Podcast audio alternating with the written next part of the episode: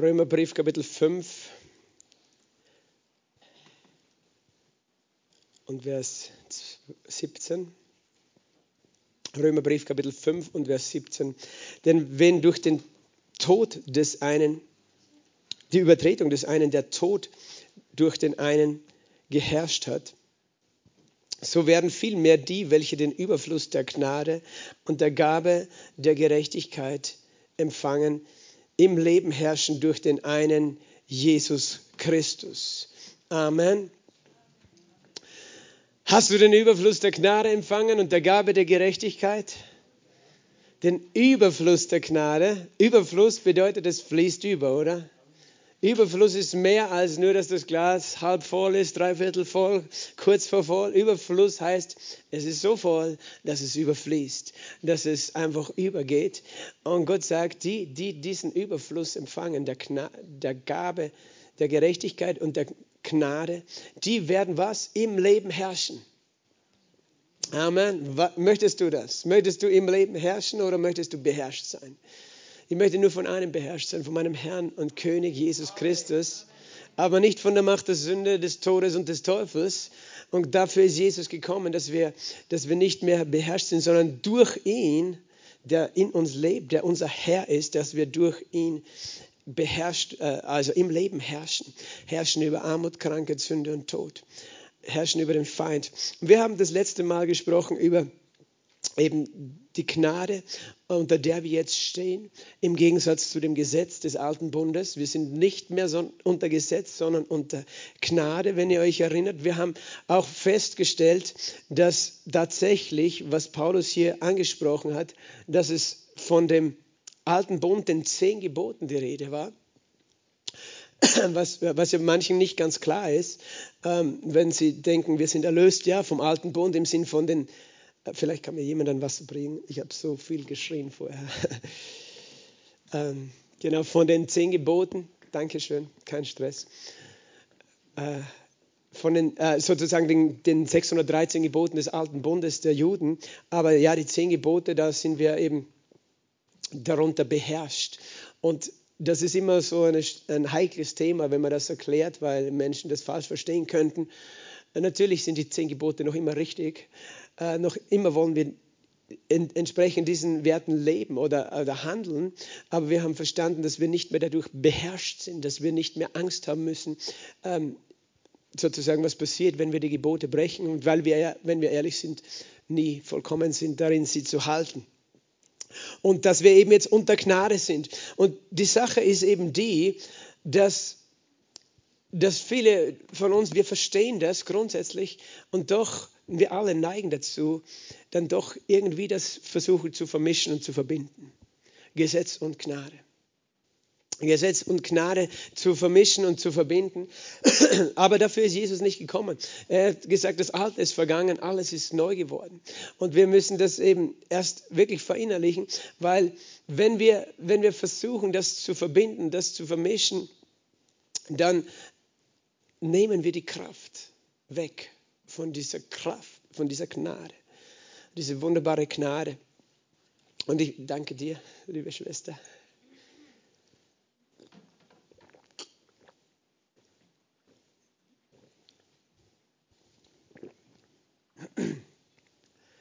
Dann nehmen wir diese, ich stelle das lieber darunter, bevor ich das umschmeiße.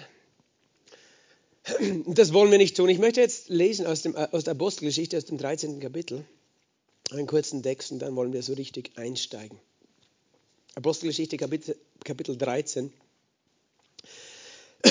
Vers 37 folgende.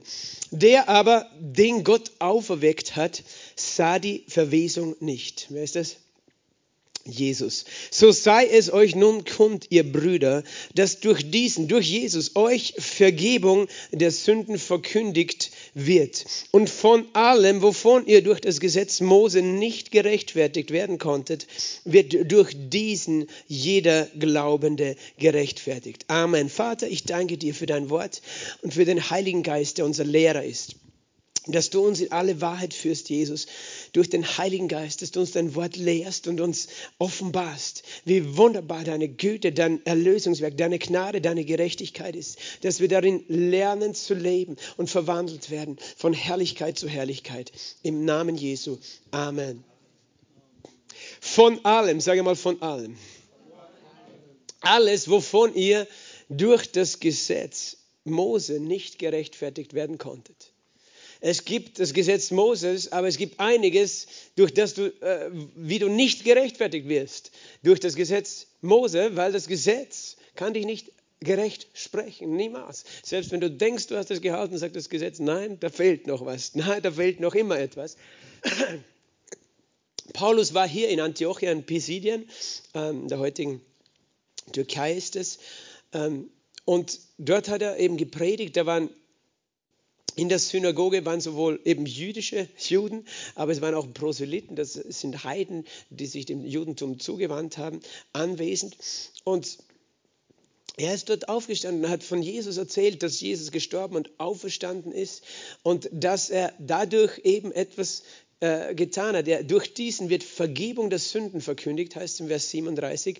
Von allem, wovon er durch das Gesetz Mose nicht gerechtfertigt werden konnte, wird durch diesen jeder Glaubende gerechtfertigt. Sage mal, jeder Glaubende.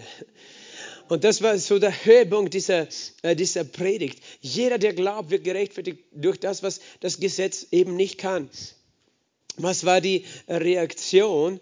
Ähm, die Reaktion war, dass die Leute in Vers 42 baten, dass sie am nächsten Sabbat diese Worte noch einmal hören würden. Und als die Synagogenversammlung sich aufgelöst hatte, folgten viele der Juden der anbetenden Proselyten dem Paulus und Barnabas, die zu ihnen sprachen und ihnen zuredeten, was beharrlich bei der Gnade Gottes zu bleiben.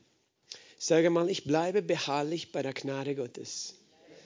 Siehst du, das ist, Paulus hat das nicht umsonst gesagt, sondern er hat gewusst, dass da etwas ist, das uns wegzieht von dieser Gnade. Diese unverdiente Gunst, du wirst umsonst gerechtfertigt. Jeder Glaubende wird gerechtfertigt, ohne dass er bezahlt. Aber das ist eine Gnade. Und du musst dich entscheiden, ich bleibe beharrlich bei der Gnade.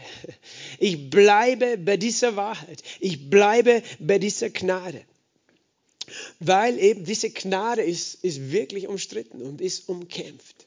Das ist gleich eine Woche später, sehen wir, das ist das dort geschehen. Am nächsten Sabbat versammelten sich fast die ganze Stadt, um das Wort Gottes zu hören.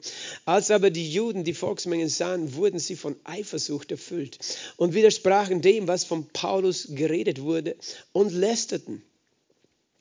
Also sie widersprachen, sie lästerten, sie wurden eifersüchtig, weil die haben sich gedacht, das kann nicht sein. Wir sind unser Leben lang, seit Generationen Juden, wir haben immer dafür gesorgt, dass wir alles richtig machen, unsere Kinder alles richtig machen. Wir haben uns so eine Mühe gegeben und das sind jetzt ein paar neue Proselyten, die sind natürlich ganz begeistert von dieser Gnadenbotschaft, weil die haben noch nicht einmal gelernt, wie ein Jude richtig lebt. Und weißt du, es kann nicht sein, dass da jemand daherkommt und sagt, ist schon alles erledigt, ihr seid gerechtfertigt, ihr braucht nicht mehr das Gesetz Mose zu halten. Die waren eifersüchtig, äh, dass Gott einfach so äh, die, die Juden rechtfertigen würde. Ah, die, die Heiden, er hatte auf die Juden gerechtfertigt, wo sie einfach gedacht haben, ja, wir haben so schwer gearbeitet immer. Es kann nicht sein, dass die das Gleiche bekommen wie wir. Kennst du dieses Gleichnis? Jesus hat das einmal erzählt von äh, einem Mann, der für seinen Weinberg Arbeiter suchte. Und um die erste Stunde, als er auf den Markt ging, da, da waren ein paar ganz in der Früh. Mit denen hat er verhandelt und die haben gesagt, okay, für einen Denar werden wir arbeiten für dich den ganzen Tag. Und dann ist er um die, um die dritte, um die sechste, um die neunte Stunde und um die elfte nochmal auf den Markt gegangen, hat nochmal Leute getroffen und die, die haben auch keine Arbeit gehabt und die waren froh. Der hat gesagt, okay, habt ihr keine Arbeit, kommt auch in meinen Weinberg, könnt dort arbeiten, ich werde euch geben, was recht ist. Und das ist interessant, dieses Gleichnis, weil am Ende fängt er dann an, mit denen, die nur eine Stunde gearbeitet haben, gibt ihnen einen Denar. Dann kommt der, der, der drei Stunden gearbeitet hat, kriegt auch einen Denar. Der, der sechs Stunden, die haben alle gedacht, hey, der hat nur eine, eine Stunde, wow, der kriegt einen Denar, dann kriege ich für zwei Stunden vielleicht zwei Denare oder für drei, drei. Aber die haben alle einen Denar bekommen und die, die am Anfang dran waren auch, die waren dann richtig, die, die, die, die, die am ersten, die waren sauer. Die haben gesagt, hey, das kann nicht sein. Du gibst denen einen Denar, die eine Stunde gearbeitet haben und wir, wir haben den ganzen Tag in der Hitze gearbeitet, wir kriegen auch nur einen Denar. Die waren eifersüchtig. Und der Herr hat gesagt, kann ich nicht machen mit meinem, was, was ich will. Ich tue euch kein Unrecht. Denn wir haben ja vereinbart, einen Denar.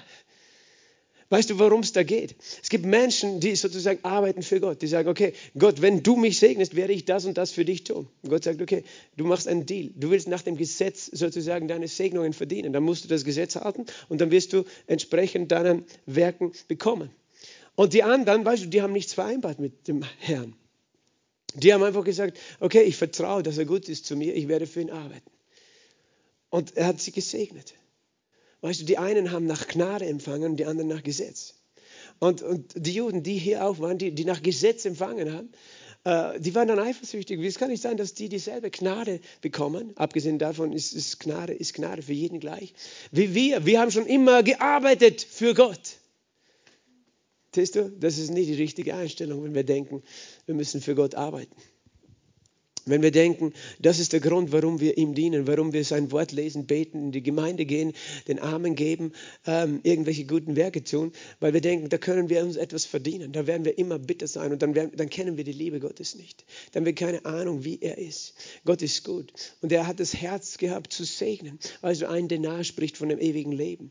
Der, der Denar ist der Lohn für den Tag, das ist das Leben, das du hast, eben, dass du täglich dein Brot bekommst. Gott gibt uns das Leben, das ewige Leben auch. Und das heißt, jeder, der an ihn glaubt, bekommt ewiges Leben, egal ob er schon sein Leben lang ein fleißiger Jude war oder nur eine Stunde gearbeitet hat. Und das, das erzeugt immer Eifersucht. Und deswegen, es, es, es kommt immer dieser Gedanke dann rein äh, von denen, die sich gerechter fühlen und die denken, wir haben uns aber mehr bemüht, nach dem Wort Gottes, nach dem Gesetz Gottes zu leben, als die anderen, dass man denkt, das, das kann nicht sein. Mein Gnade ist gut und schön, aber eigentlich sollten wir mehr bekommen, weil wir haben, ja, wir glauben, dass Gott gnädig ist, aber ich habe noch was dazu verdient. Und Gott sagt, nein, niemand kann etwas dazu verdienen zu meiner Gnade. Paulus sagt, bleibe beharrlich bei der Gnade. Das Ergebnis war, dass da auf einmal die Leute, die zuerst noch Paulus zugehört haben, eine Woche vorher, die sind eifersüchtig geworden und die haben ihn dann aus der Stadt verjagt. Aber die anderen, die, die das waren hauptsächlich dann eben Heiden, Proselyten, ähm, also Heiden, die sich für Gott geöffnet hatten, für das Judentum, die waren begeistert und die wurden mit seiner Freude erfüllt. Und das muss uns eben bewusst sein, dass eben das Evangelium immer eine Spannung erzeugt. Und wir selber, wir können das in unser Leben, dass wir denken, naja, das muss doch irgendwie trotzdem einen Benefit haben. Irgendwann, wenn ich, wenn ich zwar, ja, ich glaube an die Gnade, aber ich füge noch das Gesetz hinzu. Paulus hat das Evangelium der Gnade verkündigt. Hast du das gewusst? Das Evangelium heißt das Evangelium der Gnade, nicht das Evangelium des Gesetzes, auch nicht das Evangelium der Gnade und des Gesetzes, sondern nur das Evangelium der Gnade kannst du nachlesen in Apostelgeschichte 20, Vers 24 sagt Paulus, das war der Dienst, den er von dem Herrn Jesus empfangen hat, das Evangelium der Gnade Gottes zu bezeugen. Und da gibt es eine auch andere interessante Geschichte, die ist im Galaterbrief zu finden. Der Galaterbrief, der ist ja geschrieben deswegen, weil Menschen versucht haben, das Gesetz und die Gnade miteinander zu verbinden. Zu sagen, okay, das ist gut, dass Jesus für uns gestorben ist und am Kreuz für unsere Sünden bezahlt hat, aber das war eben die Frage, müssen die, die sich jetzt bekehrt haben, äh, äh, von den Heiden, müssen die sich nicht eigentlich beschneiden lassen? Und vielleicht denkst du, naja, was ist das große Thema mit dieser Sache Beschneidung? Erstens einmal ist es damals eine medizinische Sache gewesen, die ja gar nicht so unproblematisch war und auch sehr schmerzhaft, ohne Betäubungsmittel und solche Sachen. Ähm, also jetzt rein von dem von der Seite betrachtet ist es nicht so etwas, äh, das so einfach äh, vonstatten geht, vielleicht wie heute. Und vor allem ist es auch ein Unterschied, ob das bei einem Baby geschieht oder bei einem Erwachsenen. Und es kann eben ja auch, mit, wenn die Hygiene nicht passt, kann das ja auch gefährlich sein. Also jetzt abgesehen davon, aber der, der Punkt ist ja, es ging ja gar nicht nur um die Beschneidung, sondern es ging darum, der, der sich beschneiden lässt, der zeigt damit, er tritt in den Bund des Mose ein. Und, und er entscheidet sich, das ganze Gesetz des Mose zu halten.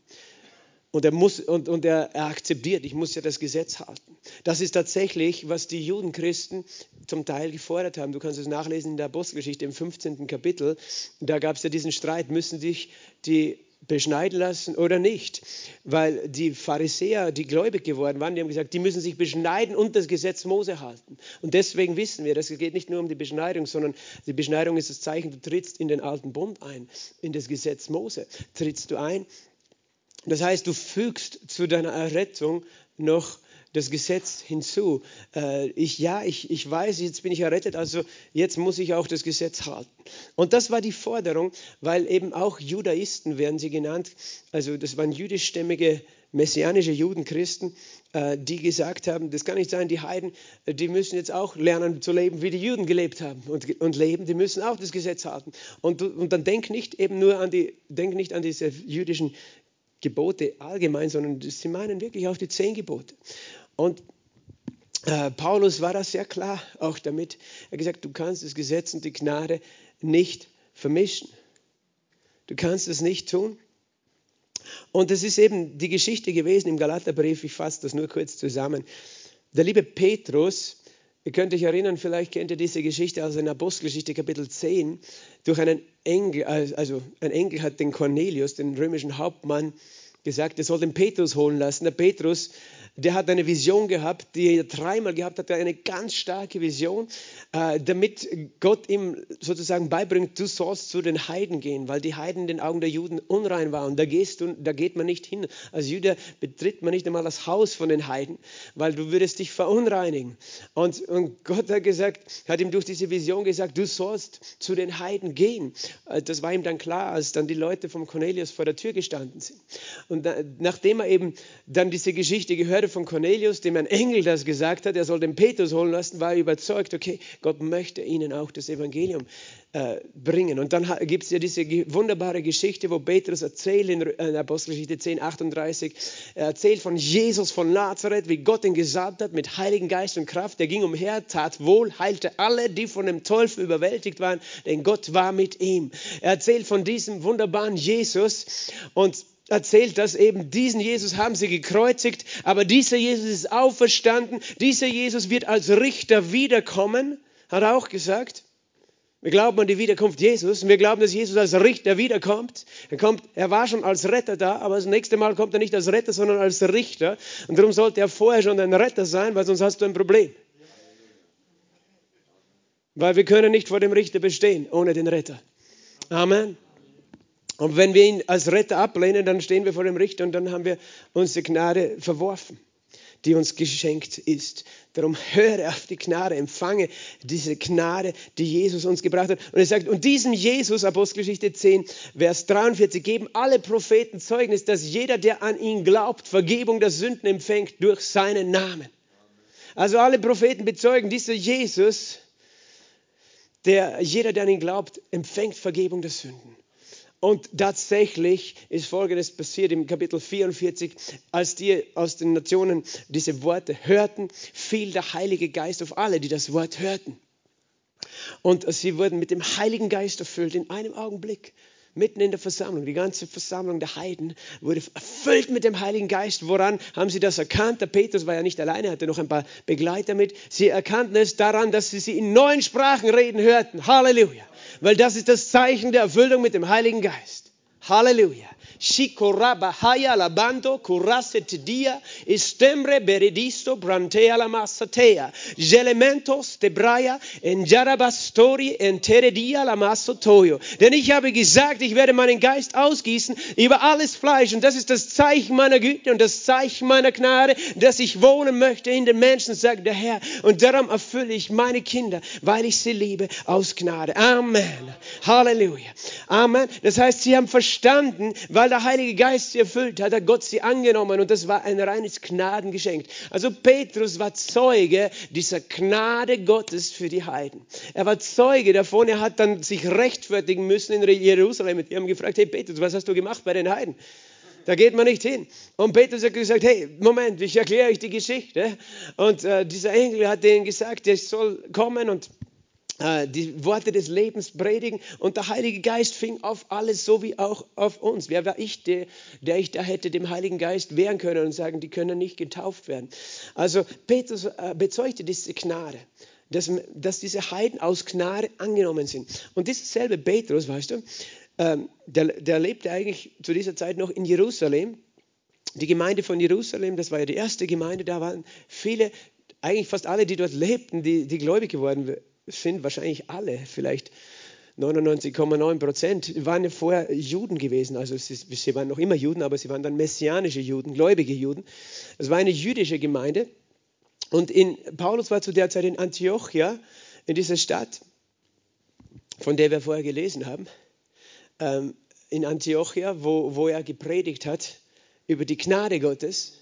Und in dieser Stadt, in Antiochia, da waren die ersten Heidenchristen gewesen, da war die erste heidenchristliche Gemeinde in dieser Stadt so, so, die eine starke Gemeinde war. Letztlich war die für die ersten Jahrhunderte ein Zentrum des Christentums äh, für die heidnische Welt. Von dort aus, weißt du, selbst äh, da gibt es eine Gruppe, die hießen, im, ich glaube im dritten Jahrhundert Nestorianer, die zurückgegangen sind auf diese Gemeinde, dort in dieser Gegend von Antiochia, die sind bis nach China gegangen in die Mission im dritten Jahrhundert nach Christus, drittes, viertes Jahrhundert. Die Nestorianer, weißt du, das war so ein, ein, Erweckungszentrum. Das war der Ort, wo die erste Bibelschule waren, wo sie, wo sie gelehrt haben, wo sie zum ersten Mal Christen genannt wurden. Weil dort haben sich Heiden bekehrt, als, als Juden von Jerusalem vertrieben worden sind durch die Verfolgung, dorthin gekommen sind und dort gepredigt haben. Und äh, da war eben dann der Paulus auch dort als Lehrer mit dem Barnabas. Und eines Tages ist eben der Petrus gekommen, auch auf Besuch. Er hat sie besucht in dieser Gemeinde. Und der Petrus, der hat schon verstanden, okay, die Heiden, die liebt Gott genauso wie uns. Und hat mit ihnen auch gegessen, dort in der Gemeinde. Die haben auch gemeinsam gegessen, äh, miteinander Gemeinschaft gehabt. Und das ist auch etwas, was ein Jude normal nicht tut mit den Heiden, gemeinsam essen. Das ist unrein. Äh, der das passt nicht zusammen. Aber dann interessant, dann heißt es, einige kamen von Jakobus. Was ist von Jakobus? Von Jakobus ist gemeint, weißt du, Jakobus, der Bruder Jesu, Jakobus, der Bruder von, von Jesus, nicht Jakobus, der Bruder von Johannes, der war eben der Pastor, der, der, der Gemeindeleiter in Jerusalem. Manche denken, es war Petrus. Nein, es war Jakobus. Und das steht zum Beispiel hier ganz klar. Der Jakobus leitete diese Gemeinde in Jerusalem. Und da sind Leute von dieser Gemeinde gekommen und die waren alle eben noch ein bisschen so geprägt mit diesem Denken. Weißt du, die waren, wir, waren, wir waren immer schon gute Juden ne? und dann kommen wir in diese heidnische Gemeinde und die haben sich überlegen gefühlt. Weil wir sind die Juden, wir haben das Gesetz immer gehalten. Ihr seid Heiden, die sich bekehrt haben, könnt froh sein, dass ihr überhaupt da seid. Und Petrus hat mitbekommen, was, da kommen Leute aus Jerusalem, die sollten besser nicht sehen, dass ich mit den Heiden esse. Und hat sich weggesetzt von den Heiden. Und eigentlich denkst du, was ist da für eine große Sache? Aber es ist eine ganz klare Botschaft. Weil die Botschaft ist, wir Juden sind trotzdem besser als ihr. Weil wir haben das Gesetz plus die Erlösung. Ihr habt nur die Erlösung. Aber wir sind besser, weil wir haben das Gesetz auch. Und wir halten uns an die Gesetze. Wir sind beschnitten, wir halten die Feste, die jüdischen Feste, wir halten den Sabbat. Aber ihr Heiden, ihr habt ja keine Ahnung von unseren jüdischen Gesetzen. Ihr seid zweite Klasse Christen. Und er hat sich weggesetzt und Paulus sagt hier, mit ihm, in Vers 13, Galater 2, 13, mit ihm heuchelten auch die übrigen Juden. Da waren noch andere Juden in dieser Gemeinde. Die heuchelten. Was heißt sie heuchelten? Sie taten, äh, sie, sie, sie taten eben irgendwie als ob, so tun als ob, als ob sie besser wären als die anderen. Die übrigen Juden, da waren Juden in der Gemeinde, sogar Barnabas, der ja eigentlich ein ganz barmherziger, gütiger Mensch war, das, die waren richtig fortgerissen. Da war so ein Druck. Weißt du, das Gesetz erzeugt so einen Druck. Das ist das Gesetz. Menschen, die das in sich tragen, weißt du, die kommen und die geben dir so ein Gefühl, dass du dich nicht wohlfühlst in ihrer Nähe. Die geben dir das Gefühl, sie sind überlegen, die geben dir das Gefühl, irgendetwas passt nicht, du bist nicht gut genug. Das ist gesetzliches Christentum, das riechst du 100 Meter gegen den Wind. Du spürst es nämlich schon. Das ist eine Ausstrahlung, die Menschen haben. Eine Ausstrahlung voller Kritik und Überheblichkeit. Voller, die sehen alle deine Fehler und du, du auf einmal fühlst du dich beobachtet, weißt du, fühlst du dich minderwertig. Das ist das Gefühl, das Menschen, die, die eben unter Gesetz sind, einem vermitteln können.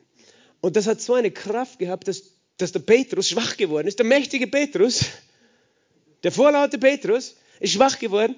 Oh, was werden die in Jerusalem von mir denken? Weil ich habe mit den Heiden gegessen. Ich setze mich schnell wieder zu den Juden. Und auch der Barnabas hat sich so gedacht. Siehst du, das ist ein Druck, der kommt. das Gesetz ist doch wichtig, weißt du. Und eigentlich bin ich ein besserer Christ, wenn ich unter Gesetz lebe.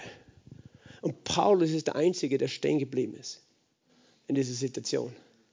Er ist der Einzige, der stehen geblieben ist.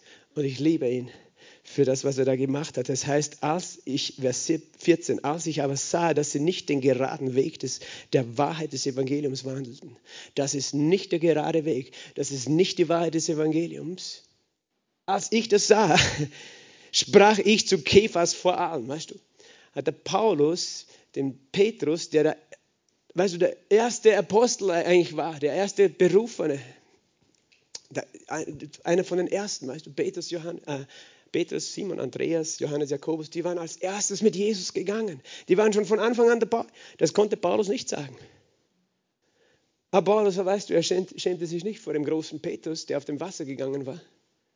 Er hat gesagt, Petrus, und er sprach vor allem, weißt du, weil er hat eine Kühnheit gehabt, weil er gesagt, ich halte an der Gnade fest und ich lasse nicht zu, dass von dieser Gnade etwas weggenommen wird, dass zu dieser Gnade das Gesetz hinzugefügt wird. Er ist gestanden und gesagt, wenn du, der du ein Jude bist, wie die Nationen lebst, er hat gesagt, du hast gerade, er hat ihm bloßgestellt, du hast gerade mit den Heiden gegessen, du lebst wie die Nationen. Wie zwingst du denn die Nationen jüdisch zu leben? Weil das war nämlich eigentlich, was er gemacht hat. Wenn, wenn er sagt, ich kann nicht mehr mit euch essen, weil ihr seid, Juden, äh, ihr seid Heiden, äh, ihr seid eigentlich nicht gut genug für mich, dann zwingt er sie eigentlich und sagt, eigentlich solltet ihr auch so sein wie wir Juden. Eigentlich solltet ihr das Gesetz halten. Ihr, er hat sie gezwungen. Weißt du, manchmal, du zwingst einen Menschen nicht explizit, aber implizit. Er hat einen Druck auf sie gelegt. Äh, die Heiden haben verstanden, hey, scheinbar sind die alle besser als wir. Sollten wir vielleicht auch jüdisch werden, uns beschneiden lassen, die Gesetze halten. Und, sie, und er sagt, du zwingst, wir, wir sind von Natur Juden und nicht Sünder aus den Nationen. Er sagt, ja, von Natur sind wir Juden aus dem Volk Gottes, nicht Sünder in dem Sinn Heiden aus den Nationen, sondern wir gehören zu dem Volk, dem einzigen Volk, das einen Bund hatte damals. Aber, Vers 16, da wir wissen, dass der Mensch nicht aus Gesetzeswerken gerechtfertigt wird. Sage mal, wir wissen, Paulus wusste es, manche wissen es nicht, sie sind nicht überzeugt, aber wir wissen, der Mensch wird nicht aus Gesetzeswerken über, äh, gerechtfertigt, sondern nur durch den Glauben an Jesus Christus. Und jetzt wiederholt er das dreimal. Er ist so genial, wie er schreibt. Also dreimal sagt er, so haben auch wir an Christus Jesus geglaubt. Dreimal sagt er Jesus Christus oder Christus Jesus. Dreimal sagt er Glauben. Dreimal sagt er gerechtfertigt und dreimal sagt er Gesetz. So haben auch wir an Jesus Christus geglaubt, damit wir aus Glauben an Christus gerechtfertigt werden und nicht aus Gesetzeswerken, weil, weil aus Gesetzeswerken kein Fleisch gerechtfertigt wird. Siehst du? Er hat das dreimal als alles klar gemacht. Dreimal, es ist nicht aus Gesetzeswerken, dreimal, es ist nur durch Glauben und es ist durch Glauben an Jesus Christus. So werden wir gerechtfertigt. Das hat er auch dreimal gesagt dreimal eben, du bist gerechtfertigt. Und dann sagt er im Vers 17, wenn aber auch wir selbst, die wir in Christus gerechtfertigt zu werden suchen, als Sünder befunden werden, ist denn also Christus ein Diener der Sünde, das ist ausgeschlossen. Denn wenn ich das, was ich abgebrochen habe, wieder aufbaue, so stelle ich mich selbst als Übertreter hin. Und das ist ein bisschen schwierig zu verstehen, aber es geht darum, wenn, wenn du jetzt die alle Sünder nennst, ist Christus dann ein Diener der Sünde? Und du nennst es Sünde, das bedeutet, du richtest das, was du abgebrochen hast, wieder auf. Weil du sagst, auf einmal gilt das Gesetz wieder. Das, wo wir wissen, es gilt, es, ist, es gilt zwar, aber es beherrscht uns nicht mehr. Es ist richtig, das Gesetz, aber es beherrscht uns nicht mehr. Wir, müssen, wir können und dürfen es nicht mehr aufrichten, wieder aufrichten. Verstehst du? So, weil wenn wir das tun, dann stellen wir uns sowieso selbst als Gesetzesübertreter hin. Wenn wir es wieder aufrichten, sagen wir, eigentlich haben wir schon, schon mal gebrochen, dann haben wir eh ein Problem. Das würde nämlich bedeuten, Jesus müsste nochmal sterben für unsere Sünden. Wenn wir nochmal unter Gesetz kommen, müsste er nochmal das Gesetz für uns erfüllen und nochmal für uns sterben. Aber dann sagt er eben das, denn ich bin durch das Gesetz für das Gesetz gestorben. Was wir letztes Mal angeschaut haben. Durch das Gesetz, für das Gesetz. Sage mal, durch das Gesetz, für das Gesetz durch das Gesetz, weil das Gesetz es war, dass Jesus zum Tode verurteilt war, hat, für das Gesetz, weil wenn jemand gestorben ist, das Gesetz keine Macht mehr über ihn hat. Durch das Gesetz, für das Gesetz gestorben, damit ich für Gott lebe. Ich bin mit Christus gekreuzigt und nicht mehr lebe ich, sondern Christus lebt in mir. Was ich jetzt im Fleisch lebe, lebe ich im Glauben und zwar im Glauben an den Sohn Gottes Amen. Ich lebe jetzt im Glauben an den Sohn Gottes und ich lebe nicht mehr unter der Macht des Gesetzes. Und wenn du da weitergehst, in Kapitel 3, Galater 3, sagt Paulus folgende Aussage auch, in Galater 3, Vers 10, denn alle, die aus Gesetzeswerken sind, die sind unter dem Fluch, denn es steht geschrieben, verflucht ist jeder, der nicht bleibt in allem, was im Buch des Gesetzes geschrieben ist, um es zu tun. Du müsstest in allem bleiben was im Buch des Gesetzes geschrieben ist, damit du das Gesetz erfüllst. Und dann sagt er, Vers 11, Galater 3, 11, dass aber durch Gesetz niemand von Gott gerechtfertigt wird, ist offenbar, denn der Gerechte wird aus Glauben leben. Also niemand wird durch Gesetz gerechtfertigt. Vers 12. Das Gesetz aber ist nicht aus Glauben, sondern wer diese Dinge getan hat, wird, nicht, wird durch sie leben. Sage mal, das Gesetz ist nicht aus Glauben. Weißt du, was das bedeutet, dass das Gesetz nicht aus Glauben ist, dass du Glaube und Gesetz nicht zusammenmischen kannst. Du kannst es nicht vermischen. Und wenn wir das tun, dann nehmen wir von der Gnade weg. Dann ist das das, was Paulus meint, aus der Gnade fallen. In Galater 5 sagt er, äh, in Galater 5 sagt er, Vers 3, und 4. Äh, Galater 5, 3 und 4. Ich bezeuge aber noch einmal jeden Menschen, der sich beschneiden lässt, dass er das ganze Gesetz zu tun schuldig ist. Siehst du, sich beschneiden lassen bedeutet, ich werde schuldig dem ganzen Gesetz. Es geht nicht nur um die Beschneidung, sondern um das Gesetz, das du dann erfüllen musst. Ihr seid von Christus abgetrennt, die ihr im Gesetz gerechtfertigt werden wollt. Ihr seid aus der Gnade gefallen. Er sagt, du fällst aus der Gnade. Jetzt, jetzt muss ich, musst du aufpassen, wie du das richtig verstehst. Wenn du allgemein als Christ dich unter Gesetz stellst, heißt es das nicht, dass du deine, deine Errettung verlierst, wenn du auf einmal denkst, du musst jetzt für Gott was leisten. Aber du empfängst in diesem Bereich deines Lebens keine Gnade, weil du versuchst, dir etwas zu verdienen, was dir nur die Gnade schenken kann. Und in dem Moment, wo ich versuche, es zu verdienen, kann, kann ich es nicht empfangen. Und das ist ein Grund, warum viele Christen in vielen Bereichen nichts empfangen, weil sie es nicht äh, durch Gnade versuchen zu empfangen oder versuchen empfangen, glauben einfach, sondern weil sie denken, ich muss etwas dafür leisten, dass Gott mir etwas gibt. Da bist du aus der Gnade gefallen. Aber es bedeutet auch, du kannst nicht das Gesetz zur Gnade hinzufügen. Verstehst du, du kannst es nicht äh, hinzufügen. Manchmal, weißt du, es klingt so fromm. Äh, es, es klingt so, oh, ich, weißt du, Gott, Jesus hat alles für mich getan, jetzt will ich alles für ihn tun. Ich verstehe dein Motiv. Aus Liebe wollen wir mit ihm leben. Aber pass auf, dass du dich nicht um dein Gesetz bringst dabei. Ich muss jetzt etwas für ihn tun. Ich muss jetzt etwas für ihn tun. Ich muss das und das und das und das tun. Weil, weil ich muss jetzt alle seine Gesetze halten. Es kann ganz unbewusst passieren, weißt du, dass du denkst, ich muss jetzt der Gnade meine Leistung hinzufügen. Und das ist, was ich meine, das geht ganz schnell und ganz unbewusst. Das ist nicht etwas, das wir planen, weißt du, aber es ist etwas, wo wir gezogen werden von was? Von unserem Fleisch, von dem menschlichen Stolz, weil der Stolz tut sich schwer, ein Geschenk zu empfangen. Es ist auch dieser Stolz, ich kann irgendwas noch dazu beitragen. Ich will Gott nicht schuldig bleiben. Ich will wenigstens versuchen, etwas zurückzubezahlen. Und wir meinen, weißt du, und es klingt so gut, es klingt so heilig. Oh, der ist so fromm, der, der hat sich bekehrt, der hat die Gnade Jesu empfangen und jetzt, weißt du, jetzt hält er sogar den Sabbat und, und, und du das und das und, und, es klingt so gut, weißt du. Aber Gott sagt, das ist, du verachtest die Gnade Gottes. Wir ehren nicht Gott dadurch, dass wir versuchen, unter, unter dem Gesetz zu leben, sondern wir nehmen weg von seiner Erlösung. Weil wir sagen, Jesus, es war schon gut, was du getan hast, aber ich füge noch etwas hinzu. Und dann, du willst am Ende hören, nicht nur würdig ist das Lamm, sondern würdig ist das Lamm und du. Weil du hast ja auch was dazu beigetragen. Also das Ego möchte gern das hören. Ja, du bist schon wirklich ein guter Christ. Das möchte das Ego hören.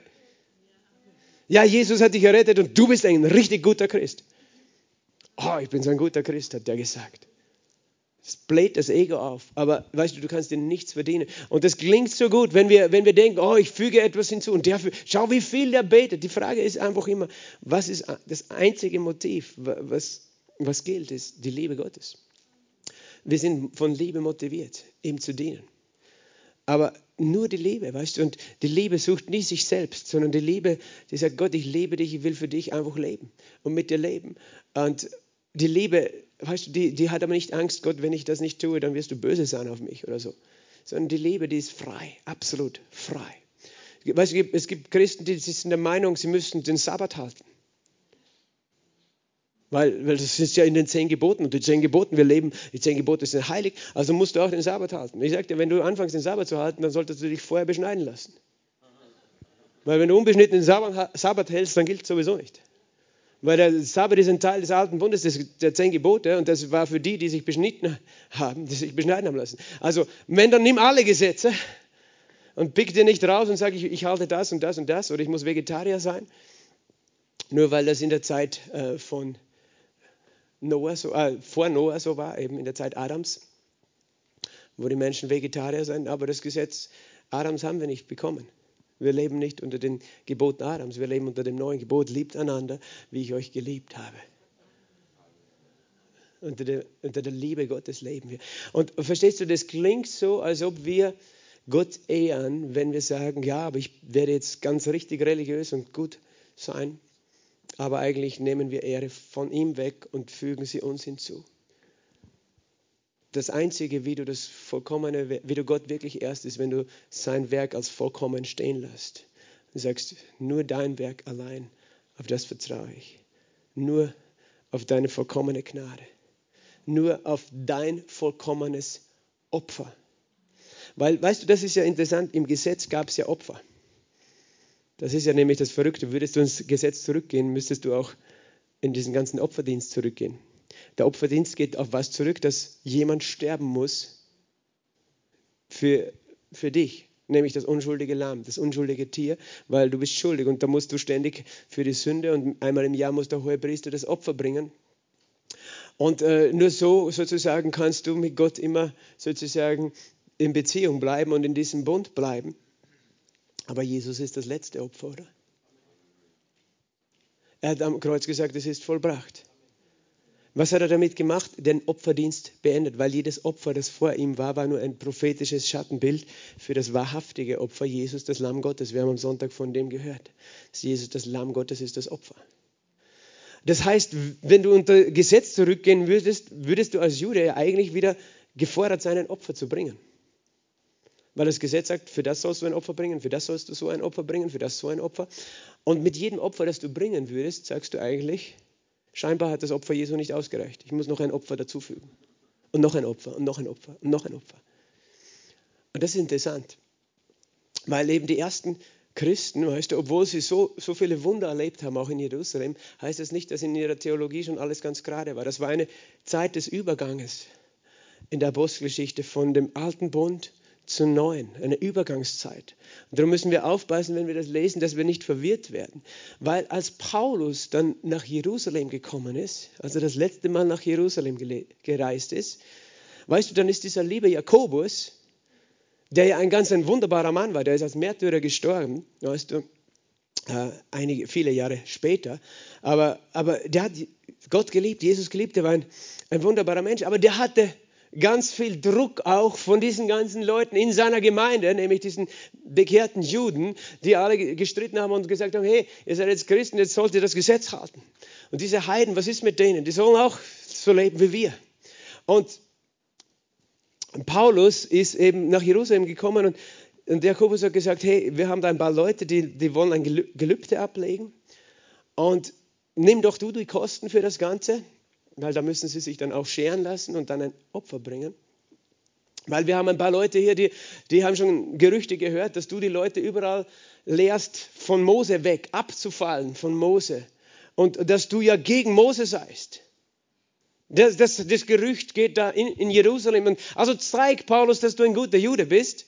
Nimm dieses Gelübde. Was war das für ein Gelübde? Das Nazirea-Gelübde war ein Gelübde, wo man sich für eine Zeit lang geweiht hat für Gott. In dieser Zeit hat man sich den Bart und die Haare nicht rasiert, hat man keinen Wein getrunken und natürlich auch Gebete verrichtet. Äh, und am Ende dieses Gelübdes gingst du in den Tempel, hast du auch Geld gegeben den Priestern und hast du ein Opfer gebracht. Um, um das Gelübde zu erfüllen. Und durch dieses Gelübde hast du dich einfach ganz neu Gott geweiht und hast du vielleicht für eine Sache gebetet, die wichtig war in deinem Leben. Und, und Jakobus hat gesagt, okay, Paulus, wir wollen, dass du das machst.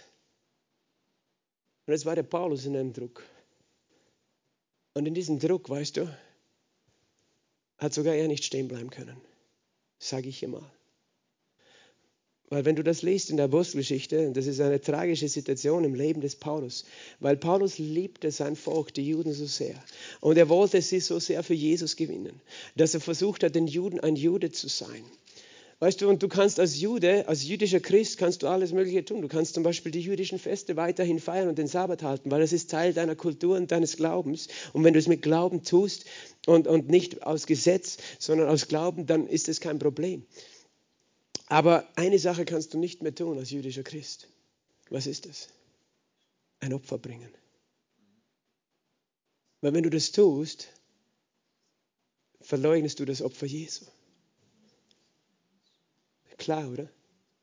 Und das ist, was Paulus, weißt du, er legte dieses Gelübde ab. Und dann kam der Tag, wo er in den Tempel gehen musste, das Opfer zu bringen. Es heißt hier in in Apostelgeschichte 21.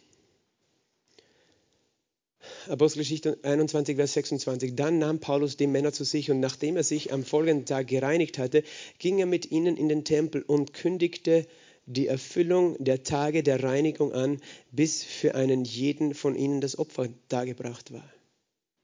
Das würde bedeuten, du verlässt das Gesetz, Paulus. Vers 27. Als aber die sieben Tage beinahe vollendet waren, sahen ihn die Juden aus Asien im Tempel und brachten die ganze Volksmenge in Aufregung und legten die Hände an ihn. So interessant, weißt du. Was da passiert ist, ist, er hat sich den Zorn des Volkes zugezogen.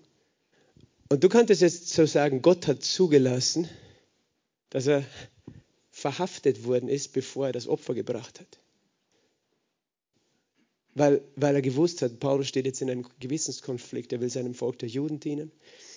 Aber eigentlich weiß er ganz genau, dass Jesus das letzte Opfer ist. Und so hat Gott ihn davor bewahrt, das Opfer zu bringen. Und er wurde gefangen, weißt du. Ich weiß, dass Menschen würden darüber diskutieren mit mir und ich diskutiere nicht, aber ich sage, es war nicht der vollkommene Wille Gottes, dass Paulus in Jerusalem gefangen wurde. Warum? Weil Gott hat durch den Heiligen Geist den Paulus gewarnt, bitte geh nicht nach Jerusalem, dort wirst du gefangen genommen werden. Aber Paulus ist trotzdem gegangen. Und Gott war Paulus nicht böse, weil das Herz von Paulus war ja nicht, um sich dort wichtig zu machen, sondern ich liebe mein Volk, ich möchte sie für das Evangelium gewinnen. Aber Gott hat gewusst, was Paulus nicht gewusst hat, dass sie zu der Zeit nicht bereit waren, das Evangelium anzunehmen. Gott hat gesagt, Paulus ist nicht die Zeit, nach Jerusalem zu gehen. Und weil er dort hingegangen ist, kam er ins Gefangenschaft und das für viele Jahre. Er war dann zwei Jahre lang in Caesarea, dann war diese Romreise, dann war er in Rom gefangen. Manche sagen, dass er dann nochmal freigekommen ist und bis Spanien gereist ist, aber letztlich in Rom gestorben ist. Ganz genau wissen wir seinen Ausgang nicht.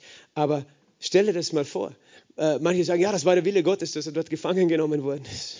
Paulus hat gesagt, ich gehe dorthin und wenn ich sterben werde, weil er einfach gewusst hat, wenn ich sterbe, komme ich zu Jesus und weil ich möchte einfach mein Volk erreichen. Aber weißt du, das Gesetz ist stark. Das Gesetz zieht Menschen. Und selbst der Paulus hat dann nicht gewusst, wie soll ich umgehen mit der Situation. Weißt du, ich, da ist etwas, das zieht zurück ins Gesetz. Aber dieser selbe Paulus, der hat uns gelehrt, dass wir eben das Gesetz nicht vermischen können, dass wir nicht hinzufügen können. Unsere Religion, unsere religiösen Werke, unsere Leistungen, dass wir nichts tun können und komm nicht auf die Idee in deinem Leben, irgendetwas, was du tust in deinem geistlichen Leben, Gott hinzuhören. Schau Gott, was ich getan habe. Ich habe meinen Zehnten gegeben. Ich war immer in der Gemeinde. Schau Gott, wie gut der Christ ich bin. Wenn du das tust, weißt du, dann, dann machst du die Gnade Gottes ungültig für dich. Weil Gott sagt, weißt du, wenn du etwas verdienen willst von mir, ich kann denn nach deinem Verdienst hast du nicht verdienst. Vertraust du wirklich nur auf meine Gnade? Und wir merken manchmal selber nicht, wo wir religiös werden, sage ich. Wo wir denken, oh, ich beeindrucke Gott und die Menschen mit, mit meiner Art zu beten, wie ich bete, wie viel ich bete, wie laut ich bete, wie viele Eindrücke ich weitergebe, wie viele Menschen ich für Jesus gewinne, was auch immer. Und Gott sagt, ich bin nicht beeindruckt. Ich bin nur beeindruckt, wenn du alleine meinen Sohn glaubst. Jesus hat das gesagt, weißt du. Darum hat euch der Vater geliebt, weil er mich geliebt hat und geglaubt hat, dass ich von dem Vater ausgegangen bin. Das Einzige, wie du den Vater beeindrucken kannst, ist, wenn du an Jesus glaubst und glaubst, dass sein Werk vollbracht ist und genug ist. Das ist das Einzige, wie du den Vater beeindruckst. Wenn du Danke sagst und sagst, das ist genug, Jesus. Was du getan hast, ist genug. Und ich füge nichts hinzu und ich werde nicht heucheln und, und so tun, als ob, weißt du, ich etwas hinzufügen kann. Weil das ist Gnade und Gesetz vermischen. Römer 11, Vers 6. Äh, Römer 11, Vers 6, ja. Wenn aber durch Gnade, so nicht mehr aus Werken, sonst ist die Gnade nicht mehr Gnade. In dem Moment, wo du ein, einen Funken deiner Werke hinzufügst, ist es nicht mehr Gnade, weil Gnade bedeutet unverdient. Wenn du sagst, ja, aber ich tue etwas hinzu, damit ich ein bisschen was verdient habe, dann ist es nicht mehr unverdient, dann ist ein bisschen verdient und das ist dann nicht mehr Gnade. Verstehst du? Römer 4,14, wenn die vom Gesetz erben sind, so ist der Glaube zunichte gemacht und die Verheißung aufgehoben. Römer 4,14, wenn die vom Gesetz erben sind, ist der Glaube zunichte gemacht. Du machst den Glauben zunichte durch das Gesetz, mit dem du es vermischt. Äh, und die Verheißung aufgehoben. Galater 3,18, wenn die Erbschaft aus Gesetz ist, so ist sie nicht mehr aus Verheißung. Entweder aus Gesetz oder aus Verheißung, aber du kannst es nicht vermischen. Und ich glaube, weißt du, dass das einer der größten Tragödien ist in der Kirchengeschichte ist, dass die Kirche das Gesetz und die Gnade vermischt hat. Das ist die größte Tragödie, weil sie weggenommen haben. Und weil es was bewirkt. Ja, Jesus liebt dich, aber jetzt musst du dich anstrengen, in den Himmel zu kommen. Jesus liebt mich, aber ich werde jetzt versuchen, ein guter Christ zu sein. Was tut es? Es nimmt dir die Freude am Evangelium und es nimmt dir die Kraft, ein Christ zu sein, weil die Freude am Herrn ist deine Kraft. Die Freude am Herrn ist deine Kraft. Weißt du, Paulus hat, äh, Johannes hat geschrieben an die Gemeinde in Ephesus, hat gesagt, er tut so viele wunderbare Dinge. Das ist die erste Gemeinde gemeint, die ersten 150 Jahre. Aber eins habe ich gegen euch, ihr habt die erste Liebe verlassen. Weil das ist schon nach 50 Jahren, nicht einmal, Galaterbrief, das war schon 20 Jahre nach Christus, ist das schon, sind sie schon weggegangen. Was ist die erste Liebe? Die Leute reden immer von der ersten Liebe, ist ganz einfach. Die erste Liebe hast du, wenn du bedingungslos geliebt bist. Dann, wenn, du, wenn du weißt, ich bin bedingungslos geliebt und bist bedingungslos verliebt. Aber in dem Moment, wo du denkst, jetzt fordert Gott was von mir, dann ist die erste Liebe vorbei. Dann denkst du, ja, jetzt ist es aber schwer geworden, Christ zu sein. Jetzt muss ich noch schauen, dass ich genug gebetet habe heute, genug Bibel gelesen habe morgen, dass ich ein braver Mensch bin.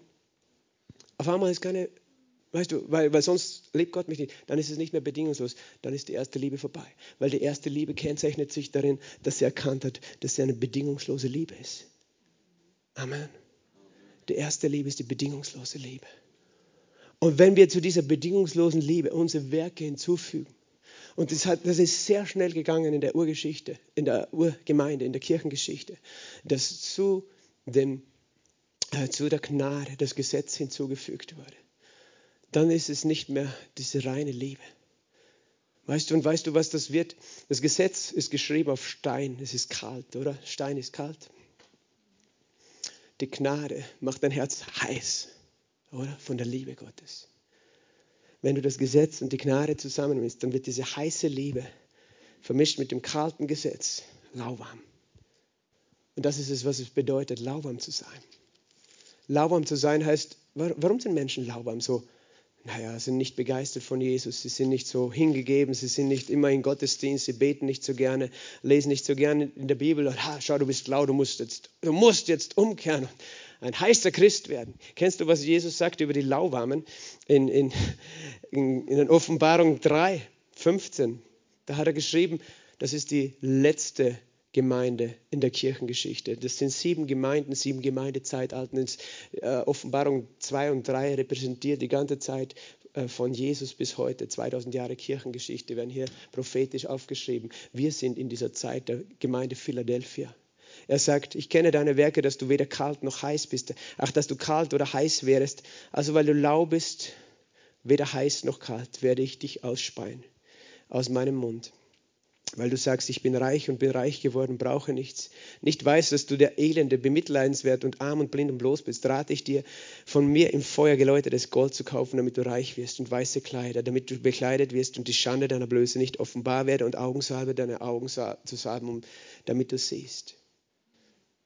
Verstehst du, das ist die Gemeinde, die das Gesetz mit der Gnade vermischt hat. Die wird lauwarm. Sie denkt, wir sind gute Christen. Wir, halten, wir, wir glauben an Jesus und wir halten alle möglichen Gebote. Wir haben unsere eigenen Gebote noch erfunden.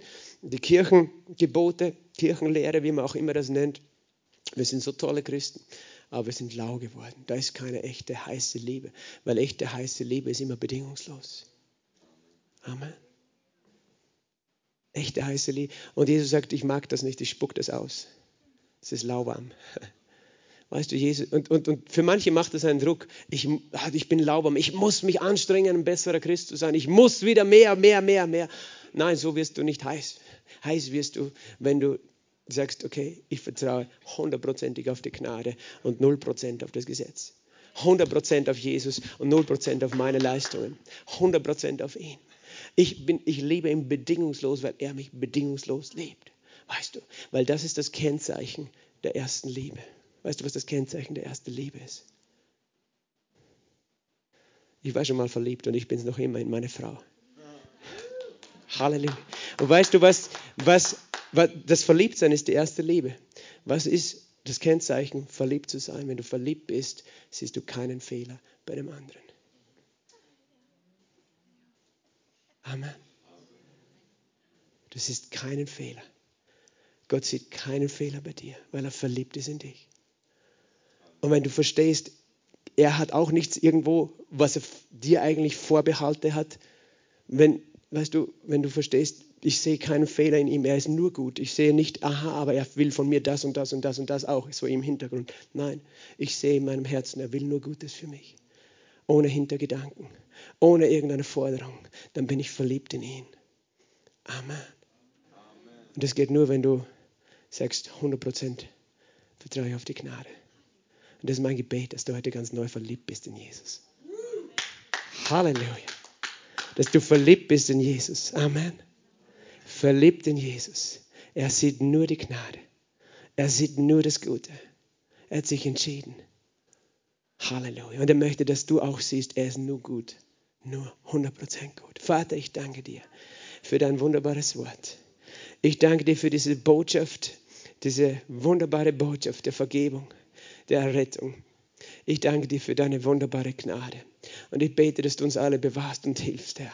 Wenn wir in Situationen sind wie Petrus oder Paulus, dass wir nicht umfallen werden, sondern dass wir stehen bleiben, Herr, und sagen, wir vertrauen nur auf dich, nur auf deine Gnade, nur auf dein Wort, nur auf das Evangelium.